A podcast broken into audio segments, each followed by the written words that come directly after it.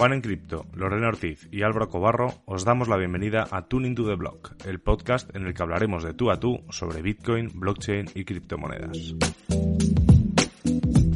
Cada lunes discutiremos las noticias más interesantes de la semana y compartiremos nuestras opiniones sobre los temas más controvertidos.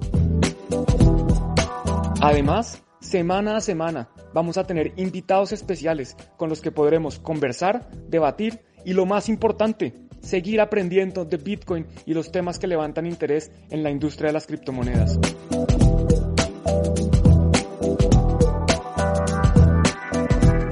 Hola, ¿qué tal? Muy buenas noches. Eh, disculpadme un segundo porque ya está aquí Lore. Ahora sí. ¿Qué tal? Muy buenas noches. Esto es Tuning to the Blog. Eh, ahora mismo estáis viendo un fondo que no toca. Eh, lo estoy intentando arreglar súper rápido y ya está arreglado. Yo soy Álvaro Cobarro y aquí están conmigo Lore y Juan. ¿Qué tal? ¿Cómo estáis? Muy bien, aquí yo batallando con mi computadora. Ay, no sé si les ha pasado que se actualiza y, o sea, de plano se desajusta todo. O sea, hasta me pidió volver a poner la contraseña nueva y un montón de cosas. Discúlpenme, de verdad. Ven que casi nunca me pasa esto, pero ya, por fin aquí estoy. Un gusto verlos de nuevo, un gusto ver que ya no están aquí, también aquí esperando, ya estaban preguntando por nosotros qué pasó y todo. Hola a todos. ¿Qué tal, Juan? Hola Lore, hola Álvaro. Bueno, ya empezamos un poquito tarde, pero nos vamos a, a, desatrasar aquí para contarles que hay noticias interesantísimas y además hay un debate que yo creo que va, puede sacar chispas. Yo ya estuve preparando, estoy haciendo unas flexiones de pecho esta mañana para, para prepararme para el debate. Juan, acércate un poco al micro, si no se te escucha, se te escucha un poco lejos. ¿Mejor? Sí, perfecto. Yo, el... yo oigo un eco. No sé si alguien falta de micro, de audífonos, de cascos, Lore. No, ya me los acabo de poner. Hace rato sí, pero ya los traigo. Bueno, no pasa nada. Yo escucho perfecto. Los que nos veis, nos escucháis bien, ¿no? Por saber. Sí, nos Lo podéis dejar. Ahora traes tu micrófono de cantante, Juan. Es que esa era la sorpresa de hoy, no les quería es la sorpresa de no hay debate. es, es, es un cripto, es un cripto karaoke. Y luego el vídeo lo ponemos en NFT y a tomar por saco. Y nos jubilamos. Seis Vayan sacando sus encendedores. Ay, Dios mío. Bueno, como sabéis, eh, para veo que hay mucha gente nueva en los, en los comentarios. Ahora os iremos saludando tranquilamente. Eh, esto es un vídeo que hacemos en conjunto, eh, Bitcoin, Juan en Cripto, Bitcoin en Basibar o, o viceversa. Eh, se está emitiendo a la vez en los tres canales, tanto en las páginas de Facebook y también en el Twitter de Tuning to the Blog. Y os agradecemos muchísimo que os suscribáis a los tres canales porque así vamos creciendo entre todos, cada vez llegamos a más gente y esto al final se trata de ir divirtiéndonos con vosotros. Eh, contaros que hoy, además del debate que será súper calmado, eso os lo, ya veremos. Ya veremos. No, eh, nos decía aquí José que, que, lo ponemos en NFT y lo quemamos. sí, me parece, quemamos los servidores de, de Google para que no esté este vídeo más. Y además, eh, habréis notado los que nos seguís que estos últimos jueves no hemos sacado programas porque estamos preparando eh, una nueva temporada de Tuning to the Blog de la parte de solo podcast para hacer algo que creemos que os va a gustar mucho y que además va a ser un punto de inflexión, va a ser un antes y un después en este espacio y creo que además en todo lo que es el ecosistema cripto, al menos en, en, en habla hispana, eh, no se ha hecho. Así que tenemos muchas ganas de enseñároslo, pero que como queremos que esté bien, eh, pues se está haciendo de rogar. Pero ya veréis que canelita. Bueno, ahí Raciel pregunta Conste, que si hoy nos vamos a poner intensos con los NFTs. Yo creo que no. No, no, no. Con los NFTs no, con los NFTs no, con otra cosa, pero bueno, ya llegaremos. Intensos a eso. sí, intensos Intensos siempre. Eh, ya sabemos que os gusta la sangre, pues sangre tendréis. Si queréis pan y circo, pues circo también vais a tener. No, eh, ya veremos, ya veremos cuando lleguemos al debate, pero en teoría yo creo que va a ser bastante diferente porque Juan y yo sabemos muy bien cómo pensamos y en el fondo pensamos igual. Así que ya veremos, ya veremos cómo. Vamos a ver si eso es cierto. Si eso es cierto, ¿no? Pero bueno, vamos a empezar un poco con la tónica de siempre, que es esta encuesta que os hacemos siempre en arroba tuneblog, eh, sobre qué noticias creéis que deberíamos debatir, cuál debería ser la noticia de la semana. En este caso, esperad que me quito de aquí Telegram, que si no me va a hacer un lío. En este caso estaban las opciones de 100 empresas de Ethereum se van a ADA, a Cardano. Elon Musk no regala Bitcoin. Ah, ¿no? Yo pensaba que sí. Sí, ¿no? En Twitter te pide que le mandes no sé cuánto y te da de vuelta Bitcoin. Claro, es sarcasmo, eh, aclaro que es sarcasmo, porque a veces hay gente nueva aquí que no, no entendió, pero sí, no, no. No, no, no regala, no regala Bitcoin. De hecho, creo que es algo que, que, dijo él personalmente. Largas direcciones de Ether. Esta me parece muy obtusa y de hecho ha sido la que menos votos ha cogido y probablemente la que haya votado Juan. y shitcoin en NFT. Eh, que bueno, eh, podríamos hablar de un cuadro de Bansky que se quemó, pero no, de eso ya hablamos. Y bueno, la que ganó, además, yo creo que sí, con muchísima diferencia, con mayoría absoluta, ha sido 100 empresas de Ether eh, se pasan a Cardano. Y nada, y al lío, si os parece, chicos. Empecemos al lío. Ahora yo voté por la perdedora. ¿Ah, sí? ¿La de Ether? ¿Esta? Sí. Ostras, qué sorpresa. Pues no, sé, ahora tengo curiosidad, eh, pero bueno, luego, luego me lo contáis, que si no, que si no nos alargamos. Les cuento rápido, les cuento rápido. Se trata de Vitalik que estaba proponiendo un nuevo formato para las direcciones de Ethereum, para que sean el doble de largas y así haya menos probabilidad de coincidencia o de colapso. Entonces, eh, digamos que tener dos llaves privadas iguales es muy, muy, muy, muy, muy difícil. La probabilidad es muy cercana a cero. Pero si agrandan las direcciones, pues se vuelve aún más difícil, o las llaves privadas se vuelven más difíciles. Y eso es lo que quería hacer, básicamente. Eso es ah, bueno. Ah, bueno, guay. Hombre, pues no me parece mal. Yo en el fondo no me sé mi dirección pública, la copio y la pego, ¿no? Pues si son más caracteres, pues me da un poco igual. Pues ahora sí, ah, que me voy, que me voy, que me voy. Aquí. No mi culpa. eh, bueno, es una noticia de diario Bitcoin. No sabemos si es porque estoy utilizando Brave de navegador, pero no se me carga ninguna imagen de diario Bitcoin, o a lo mejor tienen ellos un problema con el archivo de imágenes. Así que, bueno, seguramente sea una foto de Charles, eh, CEO de Cardano, bueno, de Cardano, de, la, de, de, Cardano no, de, Cardano, sí, de Cardano. Bueno, sí, de Cardano. es lo mismo. De, lo ponen por aquí, de, de IOHK CEO de IHK, el fundador de Cardano, y además también estuvo en Ethereum en su momento, que comenta que 100 empresas cambiarían de Ethereum a Cardano cuando se active. Eh, bueno, eh, yo que he sido, bueno, y soy yo creo que un usuario de Cardano, bueno, usuario, un holder, porque tampoco me he puesto, no he tenido tiempo de ponerme a, de ponerme a mirar un poco todo lo que pasa con Cardano. El, el cuando se active Cardano es una quimera tan gorda como el Ethereum 2.0 todo el mundo piensa que pasará mañana y nunca ocurre. Así que, quién sabe, no sé qué pensáis. Yo tengo mi opinión que la voy a decir luego. ¿Quieres ir, Lore, hoy? Eh, vas tú primero. Bueno, yo creo que el titular lo dice todo. Cuando activen, cuando se active Cardano, que eso es una gran interrogante.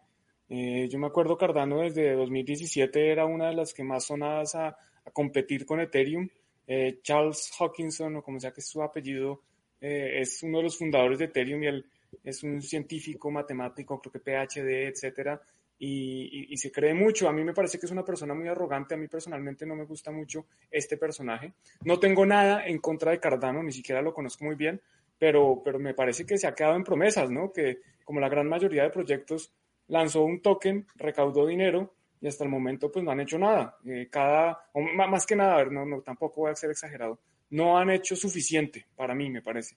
Tener una blockchain donde no se pueden hacer contratos inteligentes, pues ¿para qué sirve? Eh, y cuando decías, Álvaro, que eres usuario y después te corregiste que eres holder, es que no creo que uno pueda ser usuario de Cardano distinto de ser holder, porque es que hoy en día no se puede hacer nada distinto de holdear o tener un nodo, pero, pero no hay mucho más. Entonces eso de que, de que 100 empresas de Ethereum se vayan a ir a Cardano cuando empiece, pues vamos a ver, primero empiecen, primero empiecen y después vemos si, si las 100 empresas sí se van. A ver, en Cardano ya se están haciendo temas de smart contracts dentro de su blockchain. Mm, están, o sea, ya han salido como tal, aún le falta mucho desarrollo, como siempre. De hecho, para mí es una de las cosas positivas de Cardano es la forma de desarrollar, que es como muy, es como se revisa entre pares, entonces al revisarse entre pares, como que hasta que no hay algo como muy bien hecho, no se aplica dentro del consenso. Entonces, bueno, eh, ya se están haciendo cosillas, pero obviamente le falta mucho, muchísimo por hacer. Eh, entonces, claro, yo ahí entiendo el punto de, bueno, cuando se haga, se, hará. Decía, decía Jao que CEO de IOG no, IOHK, no IOG. Eh, por favor, gracias. Sí, es lo que he dicho justo al principio, que no era el CEO de, Cardano, pero no es IOG tampoco. Entonces, eh, bueno, Lore, que me estoy adelantando. Eh, pues mira, lo que a mí me, me pareció muy negativo en el, en el, artículo sobre lo que se menciona que él comenta es, eh, desde mi punto de vista, yo tampoco soy muy conocedora de Cardano, pero desde mi punto de vista, respecto a lo que él comenta para darle em, como validez o darle publicidad a Cardano, el decir, no, es que a mí no me importa, este, es que Uniswap es una burbuja es que los CryptoKitties, no sé qué, o sea, para mí el hecho de que tú hables mal de alguien o de algo para que tú te puedas como validar como algo mejor, o sea, eso habla muy mal de ti y de tu proyecto, ¿no? O sea, es como si yo, no sé, hablara mal del canal de Juan, ¿no? O sea, y dijera, no, es que Bitcoin Embassy Bar es, es un canal mejor porque pues, Juan este, tiene un micrófono de cantante, ¿no? empezamos con insultos, así empezamos, así empezó el debate. Hablemos de micros y streaming. No, pero a lo que voy es a eso, o sea, no, no, no tendría nada que ver, ¿no? O sea, si yo realmente quisiera probar algo así, que yo honestamente creo que el canal de Juan es increíble porque tiene, él de verdad sí tiene muchísimo contenido comparado con el del Envasi. Recogiendo este, cable, Después del latigazo así, ya, lo retiran. No, no es cierto, no, pero, o sea, a lo que voy a decir que no tienes necesidad de, de, mm, de poner en ridículo o de, burlarte o de, o de señalar algo negativo de alguien más si realmente tu proyecto está, chido, ¿no? O sea, eso es lo que a mí me, molesta un poco de, lo que él dice y considero que, coincido con, lo de Juan en cuanto a que este personaje pues sí tiene como una actitud medio, no sé, negativa, ¿no? Sí, bueno, al final es el, al, final es el, punto que yo siempre he echado en cara, ¿no? Cuando un proyecto, o sea, a mí, insisto, a mí Cardano como proyecto me parece que tiene un potencial bestial. También me gustaría que, que la gente, sobre todo que nos gusta Cardano, seamos un poco autocríticos. De eso va también hoy un poco el programa en muchos aspectos, en, en la que es la autocrítica. Eh, y claro, cuando hablan de Cardano, obviamente Cardano ha decidido desarrollar todo de una forma centralizada. Al final es un equipo que sí que está repartido por todo el mundo, pero al final es un equipo, ¿no? Entonces, eh, claro, una vez que esté desplegada absolutamente toda la red, cuando salga Plutus, que es lo que comentaba por ahí Sandro, eh, ya estaremos hablando de otro, de otro Cardano, muy diferente al que hay ahora. Entonces, cuando lleguen estas cosas, por supuesto que, que ya se verá el potencial real de Cardano, que yo creo que es mucho, pero además sobre todo porque Ethereum ahora mismo no, no escala. Entonces, eh, no escala y cuando llegue Ethereum 2.0, pues escalará o no, quién sabe, ¿no? Eh, en esas cosas, eh, Ethereum tiene ahí delante una, una meta que es ese Ethereum 2.0 que promete escalar, que le puede salir bien o le puede salir mal. Yo personalmente, por la cuenta que nos trae, espero que le vaya bien, porque todo el ecosistema cripto ahora mismo en cuanto a DeFi y esas cosas se suele mover en Ethereum y si Ethereum colapsa y deja de funcionar, es una movida muy gorda, sobre todo para los que compraron el cuadro de Bansky. Pero bueno, también decía, eh, decía Jao, me volví a corregir que es IOG, ya no tiene sede en Hong Kong, ya es global, input, output global, pero podemos decirle IOHK también, no hay problema, pues ya sabes más que yo. Cuando alguien me corrige de esta forma, yo Tendría que verificarlo, pero seguramente sea verdad porque lo dices con mucha seguridad. Pero bueno. La cuestión es esa, que al final, cuando, perdona Juan, y con esto termino, al final cuando un proyecto dice que es el nuevo Bitcoin o es el nuevo Ethereum, al final es algo que yo siempre he dicho que es una bandera roja en cuanto a carencias de proyecto, ¿no? Al final, eh, obviamente estáis proponiendo cosas en, se están proponiendo cosas en Cardano eh, iguales, ¿no? Se, se están proponiendo cosas que se están haciendo Ethereum de mejor forma seguramente, pero, pero eso no quita que Ethereum pueda continuar, da igual. Y, y seguramente si Cardano cumple con todo lo que tiene que cumplir una vez que esté desplegada la red, no serán solo 100 las empresas que se vayan a Cardano, a Cardano serán muchas más. Porque al final esto es negocio y obviamente irán donde sea todo funcione mejor. A mí me sigue sonando lo mismo que todos los proyectos. Cardano es como Ethereum 2.0. Muchas promesas que, como dices, le puede ir bien o le puede ir mal. Puede que todo funcione, puede que no.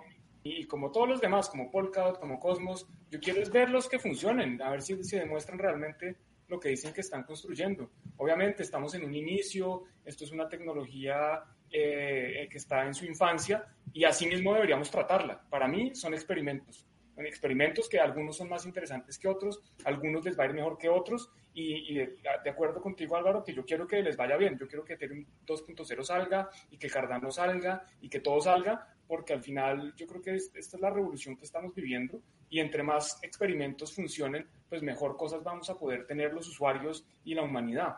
Entonces yo quiero que les vaya bien. Otra cosa es lo que yo creo o lo que, o lo que yo eh, estoy viendo. Eso es distinto a lo que yo quiero. Pero, pero la verdad pues, no, de nuevo, no tengo nada contra Ethereum 2.0 o Ethereum, no tengo nada en contra de Cardano. Si, si en Cardano se pudieran hacer cosas interesantes, de pronto lo utilizaría para experimentar, pero hoy en día pues, no sirve para nada. Entonces, pues tampoco me interesa mucho. Sirve para holdear y se puede hacer mucho dinero y se puede hacer mucho dinero eh, tradeando y también se puede hacer dinero tradeando otras shitcoins, pero, pero pues a mí personalmente no, hasta que no saquen nada, eh, son promesas.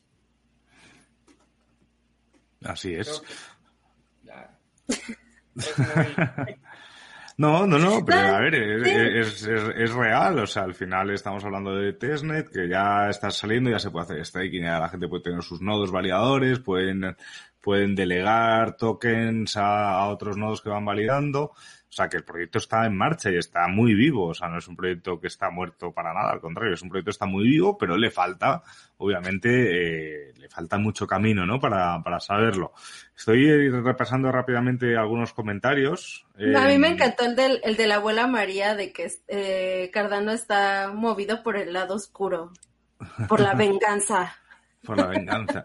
bueno, también eh, decían por aquí, eh, no sé, es que ha, habido muchos comentarios. Había, decían por aquí uno que era el, el Ethereum eh, Hoskinson Vision. Exacto. Exacto. Bueno, sí, también. Lo que pasa es que yo creo que es diferente. La, yo ahí sí que creo que es diferente la forma de comunicarlo, por lo menos. Pero bueno, bueno, también tiene suyo. Charles tiene Charles a veces hay, dices, ostras, a lo mejor no es la mejor persona para estar a la cabeza nada, cuando en un proyecto descentralizado no tendría que haber una cabeza. Dejo caer. Pero bueno, comentaban por aquí, eh, Carlos, ¿qué pasa que sigue bajando el Bitcoin? Esto no es apto para cardíacos. Efectivamente, Carlos, aquí se viene a sufrir y a saber lo que se hace uno. Que eso, bueno, ya llegarán, ya llegarán las cosas. Cuando, cuando baje Bitcoin y, te entre un ataque de pánico, ponte a estudiar Bitcoin. Esa es la mejor medicina. Ya, ya con eso, mira, se te calman los nervios como si fuera Prozac. Efectivamente. Eso es, Luigi decía, ¿con qué debate? Queremos sangre, no se crean. no, ya bien, es que el debate no es este, este estamos calentando. No, no, no. no Yo nada este más quise ahí molestar a Juan porque ando de bully, pero no, tú sabes que te quiero mucho, Juan. Es mucho. Carolina te preguntaba que si le podíamos indicar cómo iniciar desde cero con Bitcoin. Pues Carolina, leyendo muchísimo, en el canal de Juan tienes mucho contenido, en el de Bitcoin también, en el de Embassy también, en Bitcoin tienes guías gratuitas, eh, Estudio Bitcoin es una web, tienes por supuesto los cursos de Bitcoin, en caso de que quieras hacer algo con un profesor super guay que es Juan, y además tiene un micro de corbata, así que no está, no está con el micro. No estoy cantando, no canto en los cursos, lo prometo. No, canta, no canta en los cursos. Podría eh, ser plus. claro, también es el, el desbloqueable, ¿no? Directamente. Ándale. el desbloqueable. El, aquí decía Blockchain Defi o Alberto, eh, no creo que 100 empresas se cambien a Cardano. ¿Qué tipo de empresas son? La seriedad está en los proyectos de Ethereum. Bueno, en Ethereum se han hecho infinidad de shitcoins, infinidad de estafas y infinidad de historias. O sea, no creo que estar en Ethereum sea un sello de, confianza porque, porque, bueno, pues porque la historia habla por sí sola. Entonces, creo que eso no tendría ser el baremo de medir. No sé si pensáis diferente mientras busco algún comentario más. Hay uno que decía Federico, que Federico decía que, que el Cardano le parecía un proyecto serio porque hay cierta cantidad de dinero invertida y que tiene un market cap muy alto. Y yo les recuerdo a todos que esto no dice nada. Eh, BitConnect llegó a estar en el top 10 de criptomonedas y es la estafa más grande que ha habido. Eh, Tor, no, perdón, Ripple. Tor no. Ripple, Tron, Eh, hay un montón de basura que no sirve para nada y ha estado por ahí arriba por mucho tiempo. Entonces, eh, la gente va a invertir en estafas y no se va a dar cuenta hasta que, no, estoy diciendo que Cardano sea una estafa, pero la gente pone su dinero donde sea que los demás lo ponen y se dejan llevar por cosas que no necesariamente indican que eso tenga valor. Eh, ¿Cuánta gente no cayó en la estafa de Jimmy Madoff o en la estafa en Colombia de eh, David Dugurcia, David DMG, no me acuerdo cómo se llama, David Murcia Guzmán? Y, y, todas estas estafas, por más de que haya más dinero, eso no indica que el proyecto sea bueno, ni mucho menos. Entonces, si vamos a decir que un proyecto eh, es legítimo porque tiene mucho dinero detrás, pues me parece bastante preocupante que esa sea la métrica. Mm, eso es. Y, preguntaba la abuela María, que, no es un tema que nos llama la Santísima Trinidad de las criptos, no creo que seamos la Santísima Trinidad, somos gente que nos llevamos bien, que qué opinamos de Quanfuri. Eh, yo lo único que sé de Quanfuri es que hubo muchísimas movidas con, con youtubers que hacían trading y luego les pagaba y luego se pelearon con el CEO y el CEO publicó datos privados de uno. Eh, es lo único que sé. No sé nada de Quanfury ni exactamente ni cómo funciona. No sé si algunos sabéis algo, pero yo solo sé que cuando veo ahí ese ruido raro, digo, uff, qué pereza. Yo la usé, yo la usé por un tiempo y quemé la cuenta, obviamente, como siempre. por eso no hago trading. Eh, porque no es bueno, funciona bien. los precios los toma de Binance. En realidad, Quanfury no es un exchange, simplemente es una plataforma, es una interfaz para poder eh, tradear eh, Bitcoin y se pueden tradear otras criptomonedas, incluso creo que otros activos. No me acuerdo muy bien, pero creo que está el petróleo, sí, estoy seguro que está petróleo, está el oro, hay acciones, entonces se pueden hacer varias cosas. Eh, eso es para, personalmente considero que eso es para personas que saben. Un, trader no opera desde el celular, desde el teléfono móvil, desde el teléfono, eh, sí, el móvil, ya lo dije todo. Eh, un trader de verdad tiene que entender qué está haciendo y uno en el teléfono no puede ver toda la información que necesita tener para eh, poder tomar decisiones de verdad. Entonces, pues es una aplicación que principalmente eh, se basa en quitarle el dinero a los traders que, a, los participantes que están haciendo muchas comisiones, haciendo muchos trades, pero en general, pues no, no me, no me parece ni mala ni buena, simplemente es, es lo que es. Eh, digamos que desde mi punto de vista, cumplen con lo que, lo que ofrecen, que es una aplicación para hacer trading apalancado y perder el dinero rápido o ganar mucho rápido. Pero pues obviamente solo ganan los que saben. O los pues que tienen suerte. Pues eso es lo que opinamos. me creo, me creo Juan. Lo que dice Juan. Yo, yo, vamos, o sea, sé que hubiese quemado la cuenta. De hecho, yo probé una plataforma de estas de, de trading, de copy, de copy trade, ¿no? De, de, de, que, de que hace lo mismo que otra persona. Eh, con poquito dinero y efectivamente esa persona también se equivoca. sí, esto, esto, que, esto queda en la cuenta. Bueno, no lo sé porque he perdido la clave y me da pereza darle a, a, a, olvidar la contraseña para ver qué ha hecho. A lo mejor me meto dentro de un año y hay dinero ahí. Pero bueno, eh, vamos a pasar a lo siguiente, que esto es prácticamente, bueno, más que una noticia, es un juego que le propongo a mis compañeros eh, que es que, bueno, en Diario Bitcoin preguntaron a la comunidad eh, los 10 peores errores de cripto. ¿Qué podemos aprender? Entonces. Y también a los usuarios, que todos juguemos todos. Claro, juguemos todos. Vamos a, jugar todos en el chat. A, la audiencia. A la audiencia. En el chat y en los comentarios eh, vais a ver si, si, si, vamos por el mismo camino o no. Lo que vamos a hacer, no vamos a leer las penas y glorias de, de, los, de la audiencia de, de Diario Bitcoin, porque esos son su audiencia, no es la nuestra aunque algunos seguramente lo leeréis, pero sí vamos a leer los errores. Vamos empezando por el primero. No saber cuándo comprar, vender y holdear. Eh, yo personalmente eh, no he tenido ese problema, porque como al final compro cuando me da la gana, sin tener en cuenta ninguna métrica, eh, se puede decir que mi mejor momento de compra es cuando me apetece y cuando tengo algo de, de sobrante para comprar. Así que ese error yo no lo he cometido. ¿Vosotros? Lori. yo creo que más, más que cuando comprar y vender, es que creo que ese error se, se tendría que tomar para alguien, para empezar, que ya sabe, o sea, por qué va a comprar y por qué va a vender. O sea, eh, cuál es su motivación, ¿no? O sea, la motivación de, de Álvaro es simplemente hacer holding, ¿no? Eh, y, pues simplemente estar ahí, ¿no? El problema, yo creo que, que, cuando hablamos de ese error es para los que pretenden hacer trading, ¿no? O sea, eh, un trader, y lo digo así, porque quien realmente es trader no tendría este, estas dudas. Eh, quien quiere hacer, hace trading y es trader, entre comillas, y no sabe cuándo comprar y cuándo vender y está preguntando, eh, oigan, ¿ahorita debo vender? ¿O ahorita es buen momento para comprar? Entonces, eh, pues, ¿qué estás haciendo? ¿No? O sea, no, tienes que prepararte mejor. Yo creo que ese, ese es el error. Y pues sí, yo tampoco lo he tenido, más bien, la incertidumbre de si debía comprar o no, la tuve al mero principio, cuando, cuando me enteré de Bitcoin, ¿no? Así de diablo, sí debería comprar o no, porque no entiendo. No, ese es el problema, no entendía. Ya que empecé a estudiar, ya, ya que empecé a, entender cómo funcionaba, ya, o sea, ya esa duda, pues sí, nunca jamás la, volví a tener. Bueno, yo sí he cometido ese error. Yo me acuerdo al principio, la, primera vez que compré Bitcoin creo que estaba como a, no sé, 7 mil dólares o algo así. Eh, y cuando llegó a 7 mil 500 o 8 mil, eh, muy rápido, eh, posiblemente el mismo día o el día siguiente, vendí. Y, yo feliz porque me ha ganado por ahí 20 dólares o algo así. y yo feliz, eh, vendí. Y eso después siguió subiendo y nunca, nunca lo volví a ver. Entonces vendí en mal momento. Y también, también me recuerdo en, esto fue, creo que fue 2018, eh, había un día que yo quería comprar, entonces estaba como en 3.600 en ese momento, imagínense. Y yo, bueno, no, voy a poner la punta. Y puse la punta ahí para comprar 3.600. Y se subió a 3.900. Y yo, bueno, no, voy a subir la punta a 3.900. Y se subió a 4.500. Yo, bueno, no, hay que subir la punta a 4.500. Y siguió subiendo y siguió subiendo. Y terminé sin comprar por ahorrarme un, un poquitico de comisión de, de no comprar al mercado, sino de poner la punta ahí a esperar. Entonces, definitivamente a mí sí me ha pasado ese error. Sí, he sido víctima de, mí mismo.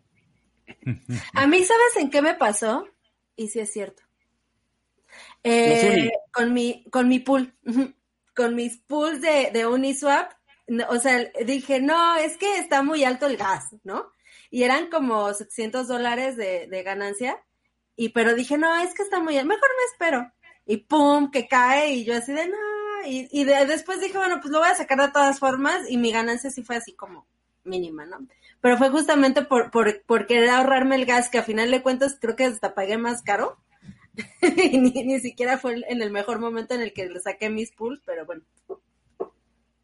Eso, es, De los errores se aprende, para eso, para eso estamos.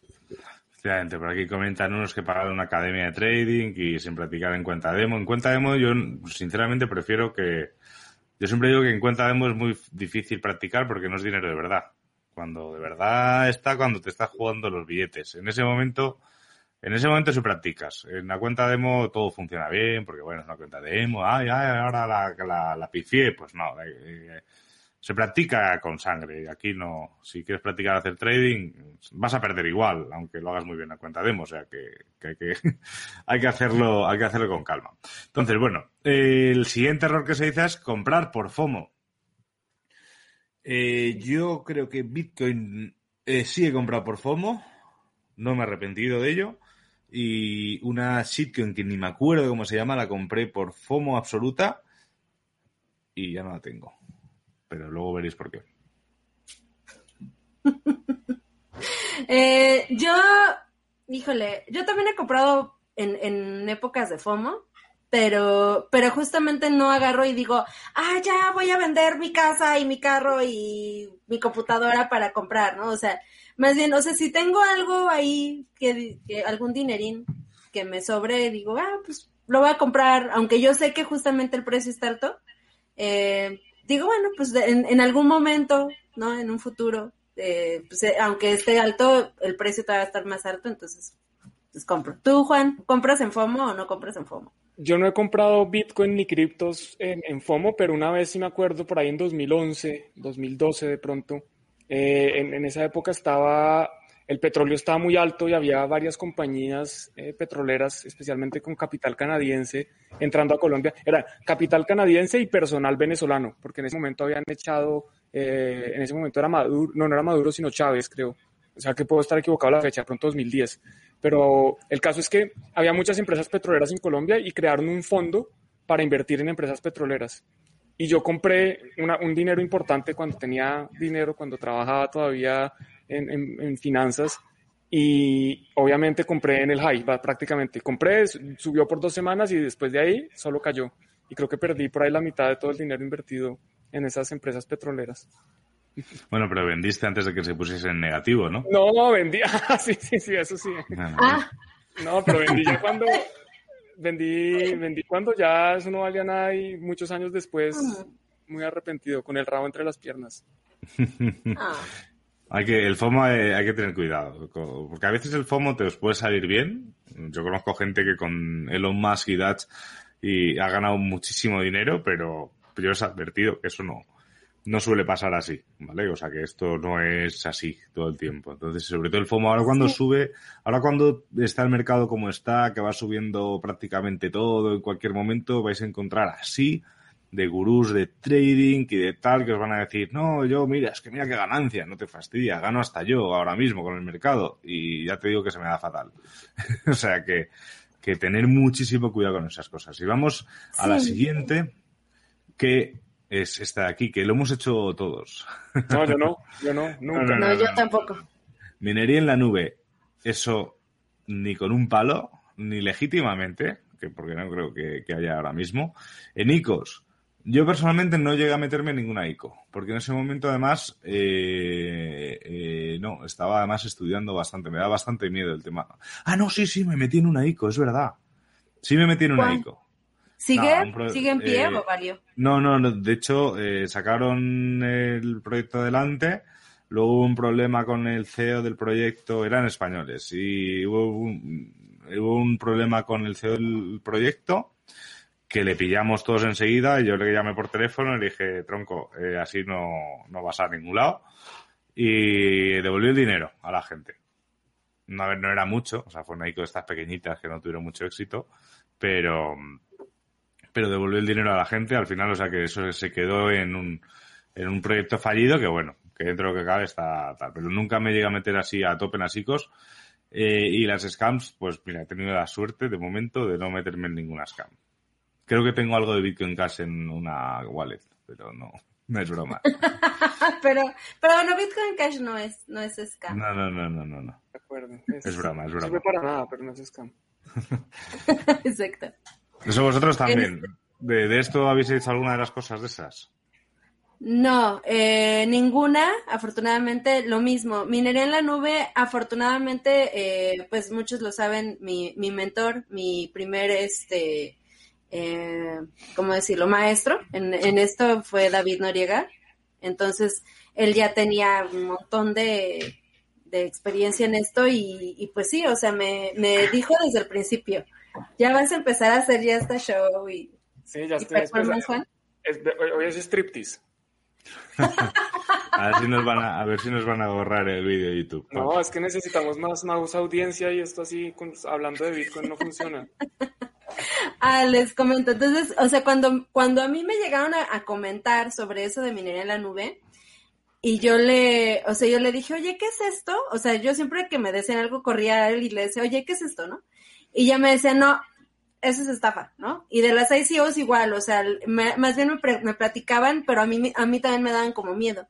Y de los scams, eh, a mí me, me dijo una regla básica, David, o sea, si te ofrecen eh, una, un rendimiento diario o semanal o mensual o anual asegurado, es estafa. O sea, porque, porque estás jugando con una volatilidad de porcentajes altísimos. Entonces tú no puedes estar eh, asegurándole eso a alguien. O sea, es, es prácticamente imposible. O sea, y de hecho tengo, por ejemplo, amigos que son eh, analistas, que hacen análisis, como que de hecho trabajan, por ejemplo, con Willy Woo y, y así. O sea, sí hacen análisis de verdad pesado, o sea, bien. Y abrieron un fondo de inversión. No, o sea, el, en mi cuate este que les comento, o sea, de verdad, un- una época cuando estuvo el, el bear market, o sea, llegó a, llegué yo a verlo y las ojeras así, ¿no? O sea, y, y todo así mal, o sea, se veía mal de, de la, del estrés y la preocupación de estar manejando fondos de alguien más, o sea, no. Sí, ah, por ahí preguntaban que qué es un scam. Scam es estafa en inglés, o sea que es simplemente la, la misma traducción, es estafa. Yo no he participado ni en minería en la nube, ni en estafas, ni en ICOs. Trabajé para una empresa que estaba haciendo una ICO eh, y para que sepan un poquito, se llama Swissborg, lanzaron el token a 10 centavos y en este momento estaba viendo, está a 1.27. O sea que salió bien, pero no, nunca invertí en nada de eso. Yo creo que nos toca meterle ritmo a esto para, para llegar a la chicha, a la, pelea. Pues vamos, vamos haciéndolo así más picadito. Eh, operar con apalancamiento. Yo no lo he hecho nunca en cripto y no creo que lo no porque mm, aparte de no hacer trading, me parece que la volatilidad es muy alta y el riesgo, por lo tanto, muchísimo más alta. Bueno, yo les cuento rápidamente. Yo recibí una un código, mejor dicho, alguien me registró una página con mi código de referido hace dos o tres días y me dieron 10 dólares. Y los invertí, dije, bueno, voy a comprar Bitcoin apalancado 50 veces. Y empecé ganando, esta mañana iba ganando como el doble y ya los perdí todos. Hay que saber salir también de esas cosas. Si uno dobla, supongo que ya es bueno, pero como eran 10, 10 dólares, dije, no, pues yo quiero que se conviertan en 500, entonces perdí todo. Eso es. El siguiente error, no pierdas tus llaves. Eh, ¿Os acordáis de la shitcoin que os dije que compré por FOMO? Ahí aprendí lo que era una llave privada. Perdiendo, perdiéndola. Al menos eran llaves privadas de shitcoin y no de Bitcoin. No sé qué valen ahora, no lo he mirado. La cosa es que se metieron conmigo amigos míos y, claro, y perdieron también. Pero bueno, yo les avisé que, que luego hay de ellos también aprendieron que mejor estas cosas investigar por ti mismo y hacer las cosas tú. Pero bueno, ahí aprendí lo que era una llave privada. No sé si con Bitcoin no me ha pasado nunca. A mí sí. Y con una cantidad que sí me dolía. Este, pero no, ya la recuperé. O sea, no la recuperé. Lo que hice fue, eh, ya lo había contado alguna vez antes, pero lo cuento rápido. Este, me cambié de casa y en la mudanza, eh, de la forma en la que tenía eh, guardada mi llave, la verdad es que no era la mejor lo reconozco, o sea, fui muy, fui muy, eh, no sé, eh, descuidada con eso, ¿no?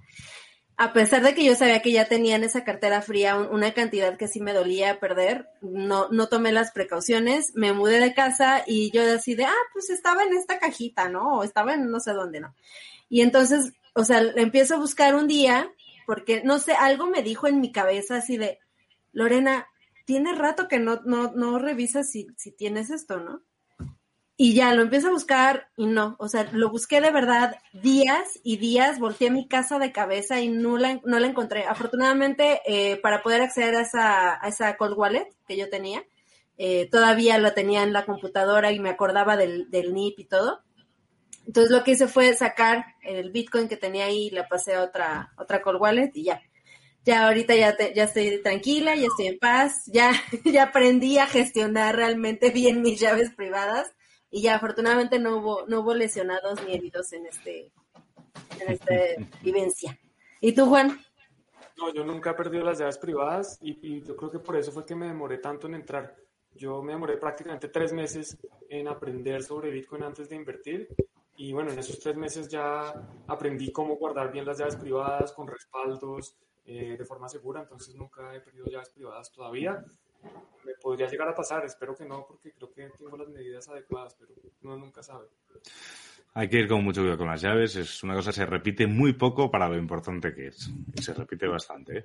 Me pregunta Lola si la billetera Tresor, a mí personalmente la billetera Tresor me parece bien, me funciona, la he usado, la uso, eh, la uso especialmente con un esquema multisig, entonces a mí me gusta incluso en el canal, si te interesa, ya hay un tutorial de cómo utilizar la billetera Tresor. Eso es. No sé los demás qué piensan, si les, qué les parece la Tresor. Eso. Yo, yo he usado Ledger y Trezor y al final, por comodidad, utilicé Ledger porque me permitía más fácilmente meter altcoins y Trezor, pues la verdad es que la tengo, la tengo, pero he utilizado más Ledger. El... La gestión, la gestión de, de checar los fondos y así, eh, me parece mucho mejor la de, la de Ledger. Eso sí, sí, o sea, la cosa, lo que no me mola de Ledger es que les hayan hackeado la base de datos de, de los emails, porque obviamente no, caigo, no caigo en el phishing, pero es muy molesto recibir ese tipo de, de correos, además sabiendo por qué. Eh, bueno, ahora luego repasamos los comentarios porque he visto ahí bastantes historias chulas, pero es que si no nos vamos a ir eh, larguísimos. Y otra era, ¿por qué no supe antes de Bitcoin? Esto no creo que sea un error. Creo que a todos nos gustaría haber sabido algo de Bitcoin mucho antes, también eh, yo creo que a mí me gusta ser muy sincero conmigo mismo.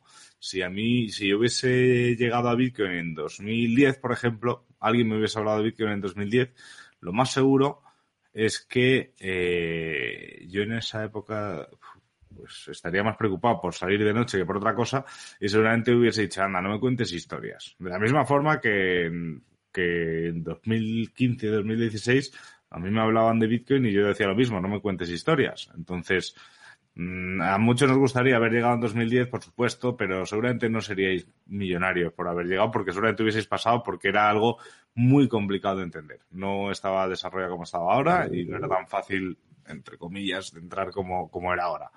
Así que para mí eso no es un error. No, ni para mí. Yo, yo sí me enteré varios años antes de, entrar en Bitcoin, pero, uh, o sea, yo lo que hice fue buscar en internet, este, cómo comprar Bitcoin o Bitcoin, y me salieron así un montón de resultados y en inglés y en un montón de idiomas, y yo dije, no, ¿qué es esto? Yo no entiendo nada, ¿no? Entonces, pues preferí dejarlo por la paz, y qué bueno porque, que, o sea, capaz que justamente mi, mi desconocimiento y mi ignorancia me hubieran llevado a caer en una estafa o algo así, y hubiera yo tenido una experiencia horrible y tal vez no estaría aquí el día de hoy, ¿no? Entonces, eh, pues para mí también creo que el, mejor momento fue el momento en el que yo estuve preparada en todos los aspectos de mi vida para recibir Bitcoin. Sé que suena así como eh, muy mística, así de mi vida se acomodó al momento perfecto para yo estar aquí, ¿no? Pero la verdad es que sí, o sea, eh, no, no hay que, no hay que vivir en el arrepentimiento de algo que no pasó, ¿no? O sea, fue una posibilidad, no pasa nada, ahorita ya estás aquí. Y no llegas tarde. no, estamos temprano. Efectivamente. Llegas tarde si te estás conectando ahora, 40 minutos tarde, al directo de, de tu Blog. Pero a Bitcoin, a, Bitcoin no. Pero bueno, lo, siempre se puede, lo puedes ver o escuchar en el podcast después. Y ya rápidamente. No, ah, yo, yo, falta, falta Juan Perdona, perdona, Juan, perdona. No cortes a Juan, ya, ya quieres acá. Uy. Empezó la pelea. Perdona, Juan, perdona, Juan. Tranquilo. ya estoy, me Ya le está aventando cosas así desde una pantalla a otra. ¿Qué has tirado? Eh, la luz. No, ah, un poquito la luz. Ah, bueno, pues se te ve bien. Se, te ves bien. Se, te ve mejor. Se, te ve cálido, sí, sí. Se, te ve mejor, sí. Bueno, eh, yo iba a decir que tampoco, bueno, yo estoy más en, el, en la línea de Lore. Yo, a mí mi hermano me dijo que compráramos Bitcoin tampoco estoy seguro de la fecha, por ahí 2012, 2013, porque yo estaba en banca de inversión y yo obviamente con mi corbata sintiéndome importantísimo, inteligentísimo, no, que va, eso es una moneda de internet, deje de ser bobo, no nos vamos a meter en eso, eh, busque algo mejor que hacer, haga algo con su vida. Y obviamente, pues arrepentido un poco, pero lo que dice Lore, seguramente en ese momento la única forma de comprar había sido en, en Mongox y yo no sabía nada de guardar las llaves privadas, lo hubiera dejado en Mongox y habría perdido todo y hoy estaría diciendo que Bitcoin es una estafa y estaría bravísimo. Entonces, pues no, no me arrepiento, simplemente pues es una lástima no haber podido comprar así unos Bitcoins muy baratos, pero pues no, no pasa nada, la vida sigue y para adelante. ¿Te imaginas, Juan, no haber podido comprar en marzo de 2020? ¿Qué tal en esa caída que todos querían comprar? Eh, o más bien al revés, mucha gente salió a vender asustados. Claro. Error. Al final es eso. O sea, eh, bueno, vamos a seguir. Invertir sin estudiar. Eh, yo he de decir que sí, os he contado lo de las claves estas que perdí, por lo tanto eso lo hice sin estudiar. Aprendí a la fuerza que era una clave privada en ese momento y desde entonces me negué a estudiar, eh, digo, a estudiar, a invertir. Me, negué a invertir sin estudiar eh, y de hecho me he perdido así de, de, proyectos que, que, me hubiese gustado. Por ejemplo, Polkadot es uno de ellos. Hace mucho tiempo que mucha gente me ha dicho esto va a funcionar. Aún no sé de qué va Polkadot eh, y, aún, y aún no lo he tocado. Lo que he visto es que lo podría haber cogido a 2, 3 dólares y está ahora en 35 dólares. Pues obviamente hubiese sido una grandísima inversión. Pero, pero me da igual, sinceramente. Em, yo, yo soy más de la, de la idea de también ir aprendiendo conforme vas experimentando. Pero ojo, o sea, ahí obviamente hay, hay un riesgo y obviamente yo lo asumo, por ejemplo, eh, cuando empecé a estudiar sobre DeFi, yo lo que hice, o sea, a pesar de que ya había medio leído y, y, medio entendido, o sea, yo lo que hice fue agarrar y hacerlo o sea, porque para mí también es una, una buena experiencia el, aprender a, hacer algo o el aprender sobre algo, eh, pues sí, o sea, tener una experiencia en ello, ¿no? Pero yo tomo en cuenta esto, o sea, yo el dinero que destino o, o las criptos que destino para justamente aprender y hacer mis experimentos, o sea, yo ya los doy por perdido, o sea, yo me mentalizo y considero, ok, Lore, a ver, vas a, vas a gastarte, no sé, 20, 30 dólares, 50 dólares, no sé, haciendo esto. Ese dinero lo estás invirtiendo en tu experimentar, en tu en aprender. Esa es tu, inversión y eso ya lo perdiste. Si de ahí pues ya sale algo maravilloso como el error de Uniswap que como les, menté, les comenté, o sea, yo hice dos swaps para aprender y me cayó y dije, ah, pues qué padre, ¿no?